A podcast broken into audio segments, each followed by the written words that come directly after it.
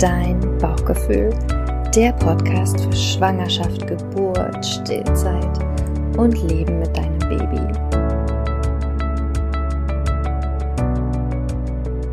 Ein herzliches Hallo an dich. Es ist wieder Sonntag, dein Bauchgefühl Podcast Zeit.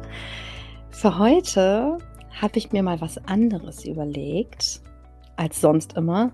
Ich bin ehrlich mit dir, meine Podcasts entstehen mega spontan. Der liebe Nico, der den Podcast für mich schneidet und einstellt, hat wahrscheinlich schon 25 graue Haare mehr gekriegt durch mich. Aber lieber Nico, an dieser Stelle tausend Dank. Ich bin so froh, dass es dich gibt und dass du mit meinem Chaos klarkommst. Also, zurück zum heutigen Thema. Ich habe mir überlegt, heute mal auf eine Frage aus der Community zu antworten. Also diese ganze Folge wird sich um diese Frage drehen, aber gleichzeitig habe ich mir überlegt, auch solche Folgen zu machen, in denen ich einfach mehrere Fragen von euch beantworte. Da werde ich dann auf Instagram ziemlich wahrscheinlich mal eine Umfrage machen. Also stay tuned. Mhm. Heute wird es um die Frage gehen, die ich heute Nacht bekommen habe via Instagram. Ich lese dir mal vor. Hallo Cindy, eine Frage. Ab wann lässt sich ein Baby ablegen und kann man das trainieren? Atmen muss ich kurz. Und ähm, ja, dann beginne ich, glaube ich, mit der Perspektive auch ähm, der Mama. Ich kann das so gut verstehen. Ich kann das wirklich so gut verstehen. Ich meine, hallo, ich war auch dreimal eine Babymama und es ist ja schon fast acht Jahre her, dass ich zum ersten Mal Mutter wurde. Und diese Frage, die war auch in meinem Kopf, ja gefühlt hat sich die Frage da nur drum gedreht. Da geht es ja dann weiter, nicht nur das Ablegen, sondern auch das, wann schläft mein Baby endlich mal, wann dies, wann das. Man, man lebt ja, also finde ich, so habe ich das damals erfunden, ich habe gelebt in so einer Zeit von, dass ich mir immer sozusagen den nächsten Schritt gewünscht habe, ja, um wieder mehr Freiheit für mich zu haben, mehr Entspannung und irgendwie, ja, irgendwie klarzukommen wieder mit meinem Leben, weil man einfach so völlig überwältigt ist von diesem neuen Leben mit dem Baby. Also, das ist so der erste wichtige Punkt. Ich habe größtes Verständnis aus der Sicht einer ziemlich wahrscheinlich, ich weiß es nicht genau, aber Erstlingsmama, dass sie mir diese Frage gestellt hat und dass sie, ja, dass diese Frage einfach in ihrem Kopf ist. Also das allergrößte Verständnis und Mitgefühl von meiner Seite aus. Nun bin ich ja inzwischen aber nicht nur Dreifachmama, sondern auch Fachfrau. Und aus der Sicht einer Fachfrau, die ich jetzt bin, und ich glaube, das hat gar nichts damit zu tun, dass ich diese Arbeit jetzt beruflich mache, sondern einfach, weil ich so viel mich mit diesem Thema befasst habe. Und ich kann natürlich nicht davon ausgehen, dass jede Schwangere jetzt sagt, okay, ne, ich habe jetzt bei Cindy gehört, das macht Sinn, ich lese jetzt mal ähm, das Artgerecht-Buch von Nicola Schmidt und äh, besuche noch ein paar Kurse bei Cindy, damit ich auch gut ausgestattet bin. Die allermeisten machen das eben nicht, bereiten sich nicht auf die Babyzeit vor. Ich bin ja schon froh, wenn die sich auf die Geburt vorbereiten und aufs Stillen. Aber die Babyzeit ist meistens dann noch ganz hinten dran und dann steckst du mittendrin und denkst, oh mein Gott, wo bin ich hier gelandet, ja? Aber mit dem Wissen, was ich mir inzwischen angeeignet habe, dadurch, dass ich Fachfrau bin, aber natürlich auch als Mama, muss ich sagen, dass ich diese Frage, dass sich diese Frage eigentlich eine Mama gar nicht stellen sollte, wenn sie A, Wissen hätte und B, wenn sie in einem Umfeld leben würde, was auch dieses Wissen hätte. Ja, weil das, das Ding ist ja nicht nur, dass du als Neumama diese Gedanken in dir selbst hegst, ja, weil du irgendwie irgendwann auch nicht mehr kannst und dich fragst, boah, ne, wann kann ich dieses Baby endlich auch mal ablegen? Ich nehme es mit aufs Klo und ich nehme es am besten noch fast mit unter die Dusche. Es ist einfach immer und überall dabei. Es ist ja auch dein Umfeld, was dich gefühlt ständig damit piesackt, dass du genau das tun sollst. Und das ist ja das Verrückte. Ja, also es ist nicht nur in dir drin, sondern du wirst natürlich auch bestätigt in deinen Fragen, in deinen Gedanken diesbezüglich, wann du das Kind endlich ablegen kannst, durch dein Umfeld, durch vielleicht deine Eltern, deine Schwiegereltern, die Nachbarin, jeder hat ja seinen Senf dazu zu geben, ja. Also jeder muss ja seine Meinung teilen, muss seine Tipps und Ratschläge teilen. Und wenn sich das häuft in deinem Umfeld und alle dir ständig sagen, ich sag mal, ey, kannst du das Kind eigentlich nie ablegen? Du schleppst es immer mit dir rum, das ist doch nicht gut, das ist doch nicht normal, da stimmt doch irgendwas nicht. Ja, dann verfestigt sich diese Frage in deinem Kopf natürlich immer mehr und mehr und mehr. Und natürlich kommst du dann auch auf so eine Idee, wie dass du mir vielleicht die Frage stellst, nicht nur ab wann kann man ein Baby ablegen, sondern auch, wie könnte man denn das trainieren? Okay. Und bevor ich das beantworte, müssen wir gemeinsam sozusagen so eine kleine, eine kleine Reise machen zu dem, zu dem Ursprung äh, der Menschheitsgeschichte oder was die Natur eigentlich für Babys vorgesehen hat. Und da gehen jetzt gerade mal ganz, ganz, ganz liebe Grüße raus an meine wunderbare Lisa von der Logosaurus. Ihr müsst dem Account unbedingt folgen. Lisa ist Logopädin, aber auch Expertin für frühkindliche Reflexe. Und durch sie habe ich nochmal so viel gelernt und da haben sich in meinem Kopf nochmal so viele neue Synapsen zum Thema Baby miteinander verbunden, ähm, dass ich an dieser Stelle einfach nochmal ein fettes Danke sagen musste, dass ich dich vor ja, fast drei Jahren kennenlernen durfte und du mir so viel gegeben hast. Genau, und durch Lisa habe ich mich nämlich nochmal befasst mit den frühkindlichen Reflexen. Das war mir alles vorher viel zu kompliziert und auch diese Namen und das Lateinische und ach, ich habe gedacht, was soll das? Braucht kein Mensch, ja. Aber vielleicht hat der ein oder andere oder die ein oder andere von euch schon mal vom Moro-Reflex gehört. Und der Mororeflex ist ein Schutzreflex, den unsere Babys mitbringen. Und der Mororeflex besteht, also das, was die meisten so sehen, ist, dass die Kinder sozusagen, wenn sie sich erschrecken durch ein Geräusch, dass man sie plötzlich laut angesprochen hat oder irgendwie ruckartig bewegt hat, dass sie die Arme nach hinten reißen und also so ein typisches, oh, ich habe mich jetzt erschrocken, ja, das ist der Mororeflex. Der besteht aber noch aus einer zweiten Bewegung, die wir oft gar nicht so bewusst wahrnehmen. Und die zweite Bewegung ist nämlich, dass die Kinder ihre Hände wieder nach vorne nehmen und die, also die, ähm, die Hände so zusammen machen, ist ein Podcast. Ich kann natürlich dir das jetzt gerade nicht zeigen, aber ich glaube, du weißt, was ich meine. Dieser Reflex ist nämlich eigentlich ursprünglich dafür da, dass die Kinder sich sozusagen, wenn sie halt Angst haben zu fallen oder wenn sie sich erschrecken, im Fell der Mutter festkrallen können. Dafür ist dieser Mo-Reflex ein Schutzreflex sozusagen vorm Runterfallen. Und ich bin ja immer wieder, wenn du meinen Podcast schon länger hörst, werde ich auch immer wieder vom Menschenverstand sprechen, ja. Also das heißt, die Natur hat vorgesehen, dass die Kinder, wenn sie geboren werden, einen Reflex mitbringen, der sie schützt, der ihnen die Möglichkeit gibt, auch wenn sie motorisch noch nicht so weit entwickelt sind, sich in einer Notsituation, in einer Gefahrensituation an der Mutter festzukrallen. Nun haben wir alle kein Fell mehr, ja, Gott sei Dank. Ich bin ehrlich gesagt sehr froh darüber, dass mein ganzer Körper nicht behaart ist. Ähm, also das heißt, das Kind kann das gar nicht mehr so, ja, dieser Reflex ist nicht mehr ganz so, also nicht mehr ganz so auszuüben von den Kindern, aber nichtsdestotrotz ist er da. Und dass dieser Reflex auch heute noch da ist, ist ein Zeichen dafür, dass der noch immer gebraucht wird. Ja, weil der Mensch hat sich natürlich über Millionen von Jahren äh, evolutionär entwickelt. Ne? Wir gehen ja nur alle nicht mehr auf, auf, wir gehen ja auf zwei Beinen und nicht mehr äh, im Vierfüßlerstand. Ähm, also es hat sich ganz, ganz viel verändert im Laufe der, der Jahre der Menschheitsentwicklung. Dieser Reflex ist aber geblieben. Und das sollte uns schon mal zum Nachdenken bringen. Ja, es ist immer noch ein Schutzreflex, der sozusagen dafür sorgt, dass das Baby sich an der Mama festhalten kann. Das ist ein wichtiger Punkt, ein wichtiger Punkt, den ich dir einfach schon mal mitgeben kann, um zu verstehen. Ähm, und dann kommt hinzu, dass unsere Babys, das habe ich schon in vielen anderen Folgen, glaube ich, angerissen, aber jetzt möchte ich es einfach dieser Mama hier auch nochmal ganz persönlich äh, beantworten. Dann kommt hinzu, dass unsere Babys äh, sehr unreif auf die Welt kommen ja, ne, wenn wir unser Baby nach klassischen 40 Wochen auf die Welt bringen, dann hat das arme Beine, Fingernägel, es hat Haare, es hat Wimpern, es sieht so unglaublich fertig aus, ja, wie ein ganzer Mensch, nur eben in klein. Er ist, also unsere Babys sind auch ganze Menschen, ja. Was wir nur von außen nicht betrachten können, ist, dass ihr Gehirn Natürlich, der Kopf ist viel kleiner als unser, logischerweise ist das Gehirn auch viel kleiner. Und man weiß inzwischen, dass das Gehirn eines Babys nur ein Drittel so groß ist wie das eines Erwachsenen. Das bringt natürlich mit sich, dass die Kinder viele Dinge noch nicht können, die wir können. Es bringt auch mit sich, dass das Nervensystem noch ziemlich unreif ist, wenn die Babys auf die Welt kommen, ja.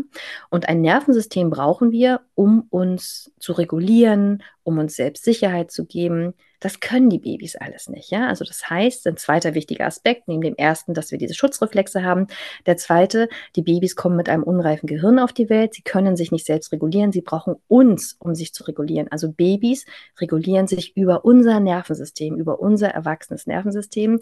Das hast du vielleicht schon mal mitbekommen wenn du innerlich total aufgeregt bist, irgendwie genervt, vielleicht auch voller Angst oder Sorgen, dass dein Baby sich in deiner Nähe nicht so gut beruhigen kann, wie als wenn jetzt zum Beispiel dein Partner gerade von der Arbeit kommt und von der ganzen Situation, vom ganzen Tag, vom ganzen Stress nichts mitbekommen hat, das Baby nimmt und das Baby beruhigt sich sofort. Ja, also das hat was damit zu tun, dass das Nervensystem des Mannes in dem Moment ruhiger ist als deins, weil unsere Babys sich sozusagen in unser Nervensystem einloggen, um das zu benutzen, weil sie noch kein eigenes ausgereiftes Nervensystem haben. Also das zum Zweiten, das Gehirn ist mini klein. Auch, auch nochmal ein weiterer Gedanke, der mir gerade kommt, weil ich bin immer mega unvorbereitet in so einem Podcast. Ich habe keine, habe mir nichts aufgeschrieben. Ich lasse es einfach so fließen aus mir raus. So mein komplettes Wissen äh, kommt mir in den Kopf.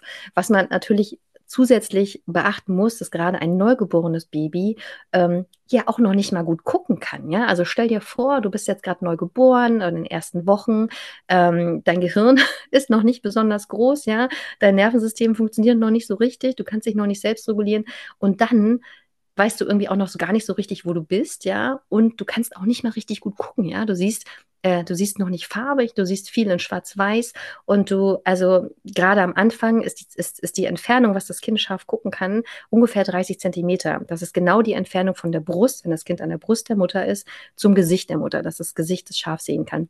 Alles andere ist verschwommen. Und jetzt stell du dir mal vor, ja, du bist ein Baby, du kannst dich nicht, also du kannst dich nicht fortbewegen, du liegst irgendwo rum. Ähm, eigentlich, wenn man es genau nimmt, völlig hilflos kannst dann auch noch nicht mal sehen, was da passiert. Du kannst hören, aber du weißt nicht, was da passiert, weil alles verschwommen ist. Und dann sag ich zu dir, ach, kleines Babymäuschen, warum weinst du denn? Sei doch mal zufrieden, dass du hier so liegst. Hm? Ich verstehe gar nicht, warum du äh, hier liegst in so einer Wiege und ich bin zwar irgendwie zehn Meter von dir entfernt, und aber warum bist du nicht zufrieden? Hm? Also, zweiter Gedanke, ne, dass die Kinder, oder der dritte Gedanke eigentlich schon, dass die Kinder relativ hilflos sind, weil sie sich eben noch nicht fortbewegen können, weil sie noch nicht gut gucken können, weil ihr Nervensystem noch nicht ausgereift ist. Und ähm, dann geht es weiter. Ein, also der wichtigste Aspekt eigentlich für dieses Thema ist, dass, äh, ich habe ja vorhin schon so ein bisschen von Evolution gesprochen und man hat eben herausgefunden, also die Kinder haben ein kleines Gehirn, wenn sie auf die Welt kommen, und ähm, das ist alles noch nicht so gut ausgebildet, aber ein Teil, ja, der ist schon richtig gut da. Und das ist wie, man kann auch sagen, das Steinzeitgehirn. Vielleicht hast du auch schon mal gehört, unsere Babys sind Steinzeitbabys oder so, diesen Satz, den habe ich auch schon öfter gesagt. Und das bedeutet im Prinzip, dass ein Teil des Gehirns ist schon sehr, sehr gut entwickelt. Das ist der Teil, der schon über Jahrmillionen von Jahren im Gehirn unserer Babys da war. Und was bedeutet das? Unser Baby ist ein Steinzeitbaby, weil wir leben ja gar nicht mehr in der Steinzeit. Das bedeutet, dass also das, was da ist, ist auch wieder dafür da, das Baby zu schützen. Ja, also auch da wieder darfst du die Frage stellen, okay, wenn wir dieses Steinzeitgehirn nicht mehr bräuchten, warum ist es eigentlich noch da? Offensichtlich brauchen wir es noch, sonst hätte die, die Natur oder die Evolution es sozusagen schon abgeschafft. Ähm, und in diesem Steinzeitgehirn ist so eine Art Alarmsystem eingebaut, sag ich mal, ja, so eine Alarmanlage für dein Baby. Und in der Steinzeit war das ja so, da haben wir noch nicht in muckeligen, beheizten Dreiraumwohnungen gewohnt oder Häusern oder was auch immer, sondern da haben die Menschen natürlich in Höhlen gelebt. Ähm, da gab es viele wilde Tiere und das war, glaube ich, eine sehr gefährliche Zeit für Babys und Menschen, für beides, glaube ich, gleichermaßen. Und unsere Babys, wenn die auf die Welt kommen, deswegen sagt man, sie sind Steinzeitbabys, gefühlt leben sie in der Steinzeit, wenn sie auf die Welt kommen. Weil unsere Babys wissen nämlich nicht, dass sie sicher sind. Sie wissen nicht, dass nicht jeden Moment ein Säbelzahntiger um die Ecke kommt, sondern Sie fühlen sich hilflos und ausgeliefert, wie als wenn sie in der Steinzeit irgendwo in der Wildnis unter irgendeinem Baum abgelegt worden wären. Auch wenn du dein Baby in eine wunderschöne Wiege, die du farblich, Instagrammable gekauft hast, alles abgestimmt hast und es ist alles wunderschön und du denkst dir so, Babyleinchen, warum bleibst du hier nicht liegen? Es ist doch alles so schön und so muckelig und ich tue doch alles für dich. ja, dein Baby merkt nicht, dass es in so einer Umgebung liegt. Dein Baby denkt, es liegt irgendwo unter einem Baum und gleich kommt der Säbelzahntiger und frisst es auf. Du wirst jetzt wahrscheinlich lachen und denken, so was erzählt die denn für ein Quatsch, aber genau so ist es tatsächlich. Das heißt, übersetzt, wenn du also dein Baby ablegst und dein Baby das nicht möchte, was die allermeisten Babys nicht möchten, besonders wenn sie wach sind, ähm, und dann anfängt zu weinen, dann empfindet dein Kind tatsächlich Todesangst. Ich weiß, das klingt dramatisch, aber es gibt Gott sei Dank inzwischen da auch Studien dazu, Untersuchungen, Gehirnscans, ne, die einfach nachgewiesen haben, in welchem Areal des Gehirns was sozusagen angeht, welche ähm, Hormone da ausgeschüttet werden. Und man hat einfach herausgefunden, dass Babys, die sozusagen weinen, die alleine gelassen wurden, dass die einfach unglaublich viele Stresshormone ausschütten. Und ich glaube, da können wir eins und eins zusammenrechnen gemeinsam, dass das nicht gut sein kann für Babys kleines Gehirn, wenn da die ganze Zeit äh, Adrenaline, Stresshormone ausgeschüttet werden. Das heißt also, es gibt nicht den einen Zeitpunkt, ab wann ich dir sagen kann, wann du dein Baby ablegen kannst, weil es braucht dafür vorher Gehirnentwicklung. Ja? Zum einen die Gehirnentwicklung und zum anderen braucht es Vertrauen, Urvertrauen und Bindung. Weil nur wenn das Baby sozusagen gelernt hat, dass es sicher ist, ähm, Vertrauen hat darin, dass du kommst, wenn es dich ruft. Und by the way, Babys können nur weinen, ja. Die können nicht rufen, hey Mama, wo bist du? Ich fühle mich hier alleine, ich habe irgendwie Angst, sondern das, was die Babys können, ist weinen. Was anderes können sie nicht, um dafür zu sorgen, dass sozusagen die Bindungsperson, der Erwachsene, der Beschützer, weil unsere Aufgabe ist tatsächlich fürs Überleben des Babys zu sorgen. Und das Baby weiß halt nicht, dass es sicher ist in unserer muckeligen, beheizten Dreiraumwohnung es denkt halt, es liegt in der Steinzeit, wie gesagt, irgendwo alleine rum. Ich glaube, das muss ich jetzt nicht nochmal wiederholen, das hast du jetzt verstanden. Und sie können nur rufen, sie können nur weinen. Und wenn du dann eben nicht hingehst, dann machst du halt genau das Gegenteil von dem, was du eigentlich machen müsstest, um Bindung, um Urvertrauen aufzubauen. Und erst, wenn das erledigt ist, ja, erst wenn das erledigt ist, wirst du dein Kind irgendwann ablegen können und tatsächlich ist es nichts, was man, was du trainieren kannst. Ja, es würde wahrscheinlich jetzt äh, Kritiker geben, die sagen, doch, du kannst es trainieren. Ja, das kannst du. Aber damit ähm, richtest du einfach großen Schaden an bei deinem Baby. Im Gehirn, aufgrund der ganzen Stresshormone, die ausgeschüttet werden, wenn das Kind Todesangst hat. Aber natürlich auch emotional und psychisch und auch was die Bindung betrifft zwischen euch. Ich werde jetzt gerade ein bisschen ruhiger, ein bisschen bedächtiger, ja, weil das sowas so viel mit mir macht, wenn ich darüber nachdenke, dass es heute immer noch Menschen gibt, die das tatsächlich machen, ja, die Familien, die ihre Babys daraufhin trainieren, die Schlaftraining machen und solche Dinge, die ihre Babys halt beabsichtigt weinen lassen, alleine in Zimmern, um eben diesen gewünschten Erfolg zu erzielen, weil, das möchte ich dir auch sagen, ja, Vielleicht hast du eine Freundin, bei der das geklappt hat oder deine Mutter erzählt dir, das hätte geklappt damals. Ja, es klappt auch, aber A, der Schaden, der dabei entsteht, ja, und B, es klappt nicht, weil ein Kind das jetzt gelernt hat oder verstanden hat, dass wenn du es ablegst, dass es sicher ist und dass es sich keine Sorgen machen braucht, dass es verhungert, weil Babys wissen auch nicht, wann sie das nächste Mal was zu essen bekommen, ja. Sie wissen nicht, sie haben kein Zeitgefühl, sie wissen, sie sind einfach vollkommen hilflos und vollkommen abhängig von unserer Gunst, ja. Das muss man sich wirklich einfach mal bewusst machen. Also, wenn du dein Baby weinen lässt, wenn du es versuchst zu trainieren diesbezüglich, dann wird es irgendwann funktionieren und ich erkläre dir genau jetzt den Mechanismus, warum es funktioniert. Und zwar ist es ja so, dass ich dir gesagt habe, dass wenn das Baby weint, wenn es Todesangst hat, werden einfach diese Hormone ausgeschüttet, die Stresshormone. Und das Babygehirn, also der Babykörper, ist ja natürlich darauf ausgelegt, also wir wollen überleben, ja. Also wir wollen überleben, klar, wir haben einen Überlebensinstinkt. Und das heißt, das Gehirn des Babys signalisiert irgendwann so, okay, Error, Error, Error. Wenn das jetzt hier so weitergeht und noch mehr von den Stresshormonen ausgeschüttet werden, dann würde das Gehirn einfach, also langfristig Schaden davon tragen. Und das ist der Grund, warum dann Ressourcen gespart werden. Ja, weil es kostet ja auch unglaublich viel Energie, so viel zu weinen und zu schreien. Und das ist der Grund, warum die Babys dann aufhören. Das ist keine bewusste Entscheidung, es ist ein Überlebensgrund. Instinkt, der dafür sorgt, dass die Kinder dann aufhören zu weinen und dann irgendwann vor Erschöpfung einschlafen. Mit einem Gefühl von Todesangst, von absolut verlassen sein. Das hat mit Bindung und Vertrauen nichts mehr zu tun. Und ich habe schon einige Folgen so ein bisschen zu dem Thema aufgenommen. Also ich würde dir auf jeden Fall empfehlen, wenn das jetzt die erste Folge ist, die du von mir hörst, nochmal ein bisschen zurückzuscrollen. Es gibt sowas auch zum Thema Generationskonflikte. Es gibt was zum Thema, ähm, gibt es zu viel Liebe? wo das überall auch so ein bisschen mit reinspielt, worüber wir heute gesprochen haben, weil gerade die Menschen, ja, die dir das immer wieder empfehlen oder dich piesacken und sagen, das ist doch nicht normal, das kann doch nicht sein, dass du das Kind nie ablegen kannst.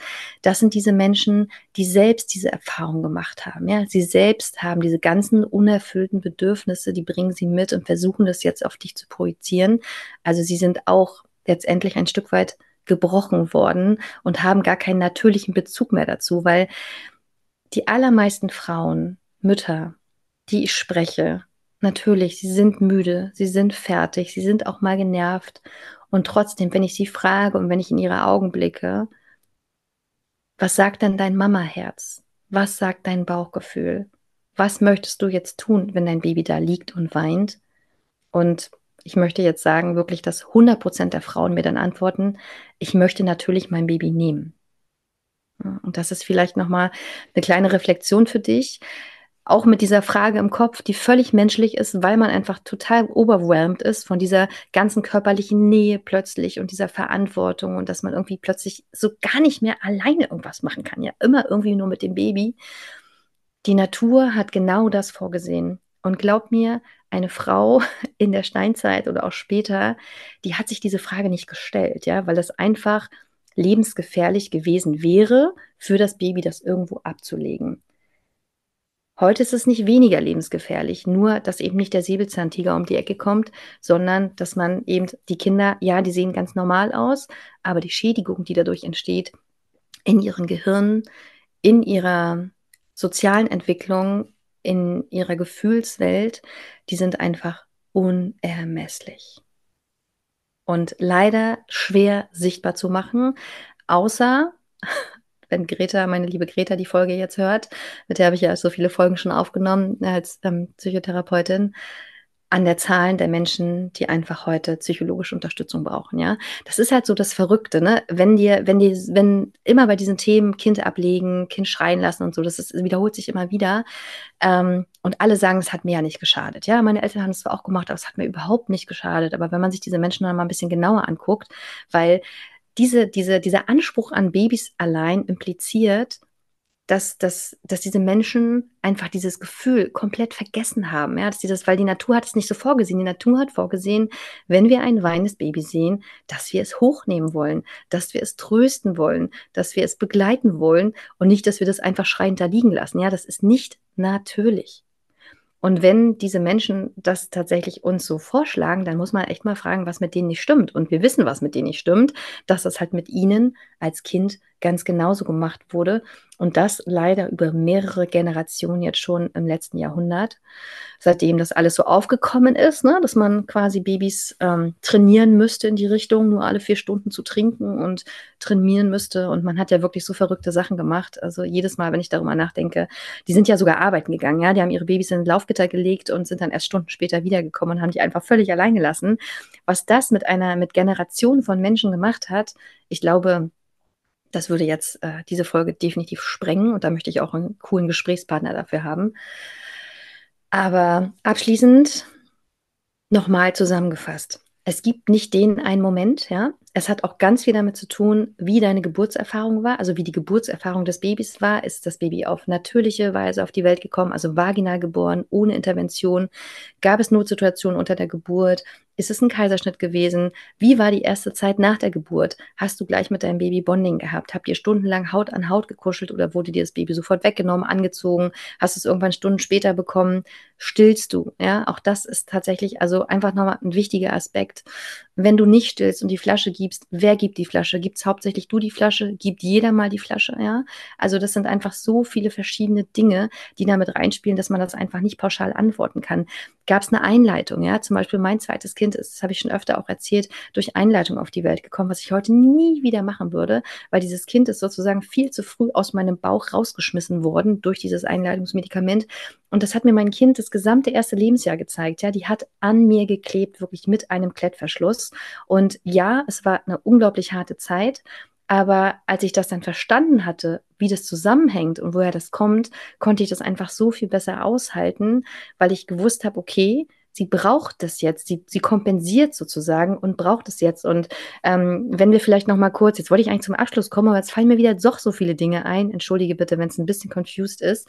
Ähm, wenn wir zum Beispiel in die Tierwelt gucken, ja, also wir Menschen werden ja auch, also wir sind ja Säugetiere mit anderen Säugetieren, auch oft in vielen verschiedenen Dingen äh, verglichen. Und das ist auch also das zutreffend, aber wenn man zum Beispiel guckt, dass die allermeisten Säugetiere, also ob es jetzt Hunde sind, Katzen, Schafe, Pferde, wie auch immer, relativ kurz nach der Geburt selbst laufen können, dann macht das einfach einen total großen Unterschied und zeigt einfach, wie hilflose, hilflos unsere Babys, unsere kleinen Säugetiere im Gegensatz zu denen in der Tierwelt sind. Ja, weil ein Pferd steht eine halbe Stunde oder Stunde nach der Geburt oder ein Fohlen ja steht auf und läuft der Mutter hinterher und dockt dann an und kann sozusagen für sich selbst sorgen, wenn es Hunger hat. Unsere Babys können das nicht. Die sind vollkommen abhängig von uns und das müssen wir uns einfach mehr und mehr bewusst machen, ja? Und es sind einfach Menschen. Die sind nur kleiner, aber es sind Menschen, die Hunger haben, die Durst haben, die zu unterschiedlichen Zeiten, weil ich meine ganz ehrlich, ähm, sagt dir, also trinkst du immer nur alle vier Stunden einen Schluck und zwischendurch nie was? Ja, also es ist völlig verrückt, aber so machen wir noch eine neue Folge drüber. Und wenn man das verstanden hat, ja, dass sie vollkommen hilflos sind, vollkommen ausgeliefert sind, dass sie sich selbst nicht beruhigen können, weil ihr Nervensystem noch ungefähr bis zum dritten, vierten Lebensjahr braucht, um sich vollständig zu entwickeln. Es braucht unsere Regulation. Sie brauchen einfach die Nähe, Sicherheit, Geborgenheit von einer erwachsenen Person, um sich sicher zu fühlen weil sie sonst Todesängste haben. Und ja, es gibt Babys, die ganz zufrieden sind, die man immer überall mal hinlegen kann. Aber diese Babys, auch die Schwangerschaft spielt eine Rolle. Ja, okay, ich kann ja schon wieder noch weiter ausholen. Ja? Aber es hat neben diesen ganzen ursprünglichen Dingen, über die ich gesprochen habe, Gehirnentwicklung, Steinzeitbaby, dieser ganze Kram, gibt es natürlich auch noch den Aspekt der einfach der Konstitution, also wie ein Baby mit welcher Persönlichkeit es auf der Welt, auf, auf die Welt kommt. Es gibt sehr gemütliche Babys, ne?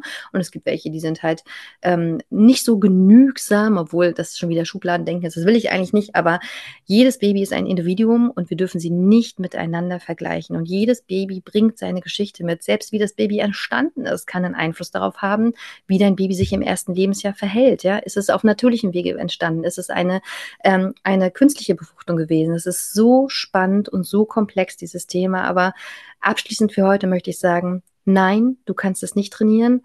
Wenn du es trainierst, machst du es am Ende tatsächlich noch viel, viel schlimmer. Im Sinne von, ja, dein Baby lässt sich ablegen, du hast wieder mehr Zeit für dich, du hast mehr Ruhe für Haushalt, Duschen, was auch immer, was du gerade brauchst. Aber was das im Umkehrschluss für das gesamte Leben deines Kindes bedeutet, das mag ich mir wirklich nicht ausmalen. Und diese Entscheidung, die muss jede Mama für sich alleine treffen. Tatsächlich. Ja, also ich könnte es nicht und mit dem Wissen, was ich habe und mit dem, was ich euch heute auch mitgegeben habe, könnte ich es nicht, weil die Folgen nach hinten raus emotional, aber auch, wir könnten auch über das Immunsystem sprechen. Ja, es gibt so krass viele Zusammenhänge im menschlichen Körper, die würden für mich nicht im Verhältnis stehen zu, zu dem, äh, zu dem Vorteil, den ich dann in dem Moment hätte, wenn ich mein Baby endlich ablegen könnte. Und ich möchte noch einen Kommentar, weil ich habe das nämlich gerade in der Story erzählt, vorlesen. Und äh, eine Mama hat geschrieben, oh, ich fühle diese Frage so sehr. Gute sieben Wochen hat unsere Tochter auf uns gelebt, Tag und Nacht, sehr anstrengend, aber die weltbeste Entscheidung ist einfach zuzulassen. Und dann habe ich so ein bisschen angeteasert, was meine Antwort sein würde in der Podcast-Folge. Und hat sie geschrieben, ja, das war mir klar, dass es deine Antwort wird. Ich glaube, ich hatte dich deswegen deine Seite gefunden und du hast uns darin bestärkt, genau so zu handeln. Und das ist nämlich das, was ich denke, was dir, wenn du jetzt Mama bist und wenn du dir diese Frage stellst, was Das ist das, was dir hilft. Nicht die Antwort darauf, wann du dein Kind endlich ablegen kannst oder äh, wie du es trainieren kannst, sondern die Antwort sollte sein an dich, was kann ich für dich tun, um dich zu unterstützen, wenn ich jetzt in deinem Umfeld wäre? Was kann ich tun, damit du Pausen hast? Was kann ich tun, um dich rumtun? Ja, weil die, die Quintessenz eigentlich aus meiner kompletten Arbeit ist, dass wir am wenigsten an den Babys rumdoktern können. Wir können am wenigsten an den Babys verändern. Das sind wirklich nur mini kleine Stellschrauben, aber eigentlich geht es immer darum, etwas an uns zu verändern, an unserer Einstellung, an unserem Wissen oder Unwissen, was wir über Babys haben. Ähm, aber auch in unserem Umfeld zu schauen, was sind denn das für Menschen, die mir ständig in das ins Ohr flüstern, ja, ich müsste mein Baby ablegen, tut mir das eigentlich gut oder möchte ich das ein bisschen reduzieren? Und aber auch an der Organisation meines Alltags, weil wenn wir jetzt wieder zurück in die Steinzeit gehen oder auch in die Jahrtausende danach, es ist nicht normal, wie wir heute mit unseren Babys leben, ja. Also das heißt, diese große Überlastung, die du empfindest, weil du dein Baby Wochen, Monate lang nicht ablegen kannst, kommt auch daher, dass du für alles alleine zuständig bist. Und das ist nicht normal. Das ist von der Natur aus nicht so vorgesehen. Ähm, aber dein Baby kann ja nichts dafür, dass es ins Jahr 2024 geboren wurde oder 23 und nicht in, keine Ahnung, tausende Jahre vor Christi. Dein Baby ist nun mal in diese Zeit geboren. Aber es ist das gleiche Baby wie damals in der Steinzeit. Und, und unser, also was ich tatsächlich persönlich empfinde, ist das größte Problem unserer Zeit ist, dass wir halt zwanghaft versuchen, die Babys an unsere heutige Realität anzupassen, was nicht möglich ist. Ja, es ist nicht möglich. Wir können die Babys nicht an 2024 anpassen.